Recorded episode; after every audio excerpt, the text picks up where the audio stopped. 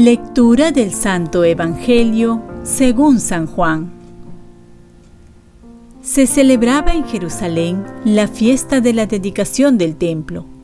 Era invierno y Jesús se paseaba en el templo por el pórtico de Salomón. Los judíos, rodeándolo, le preguntaban, ¿Hasta cuándo nos vas a tener en suspenso? Si tú eres el Mesías, dilo francamente. Jesús les respondió, Ya se lo dije, pero ustedes no lo creen. Las obras que yo hago en nombre de mi Padre, esas dan testimonio de mí, pero ustedes no creen porque no son ovejas mías. Mis ovejas escuchan mi voz y yo las conozco, y ellas me siguen, y yo les doy la vida eterna. No perecerán jamás, y nadie las arrebatará de mi mano. Mi Padre, que me las ha dado, es superior a todos, y nadie puede arrebatarlas de la mano de mi Padre.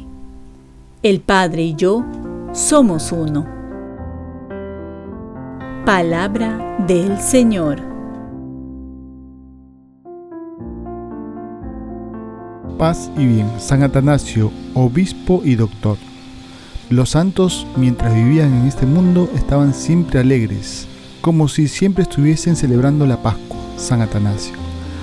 Para aprender hay que estar interesados, para escuchar una verdad hay que estar preparados, para escuchar una invitación hay que estar disponibles.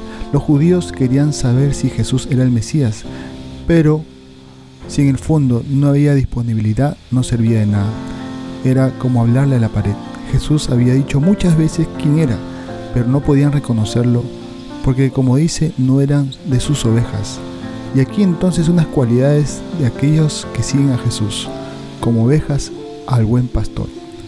Quizás para muchos no les guste este término, porque no queremos depender de nadie, pero la verdad es que dependemos de Dios. La imagen metafórica de la oveja nos hace ver que nosotros somos también vulnerables y necesitamos ser guiados, porque una oveja sin pastor se muere.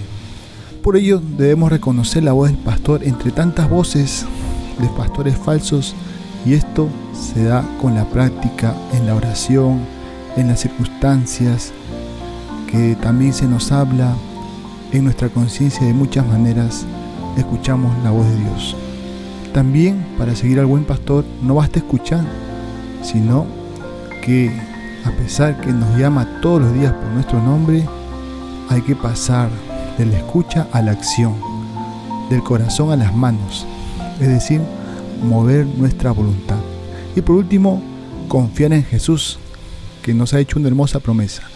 Dice así, ellas me siguen y yo les daré la vida eterna y no perecerán jamás y nadie las arrebatará de mi mano.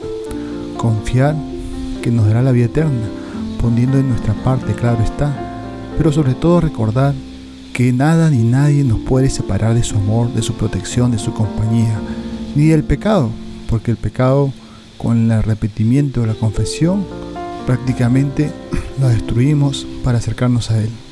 Propósito. Propongo estar más atento a la voz del buen pastor. Oración. Señor Jesús, afina los oídos del alma para que tu voz nos sea familiar y la reconozcamos dentro de nuestro corazón. Ofrezcamos nuestro día. Dios Padre nuestro, yo te ofrezco toda mi jornada en unión con el corazón de tu Hijo Jesucristo, que sigue ofreciéndose a ti en Eucaristía para la salvación del mundo. Que el Espíritu Santo sea mi guía y mi fuerza en este día para ser testigo de tu amor. Con María, la Madre del Señor y de la Iglesia, te pido por las intenciones del Papa. Con San José Obrero, te encomiendo mi trabajo y mis actividades de hoy, para que se haga en mí tu voluntad y la bendición de Dios Todopoderoso, Padre, Hijo y Espíritu Santo descienda sobre ti. Cuenta con mis oraciones, que yo cuento con las tuyas, y que tengas un santo día.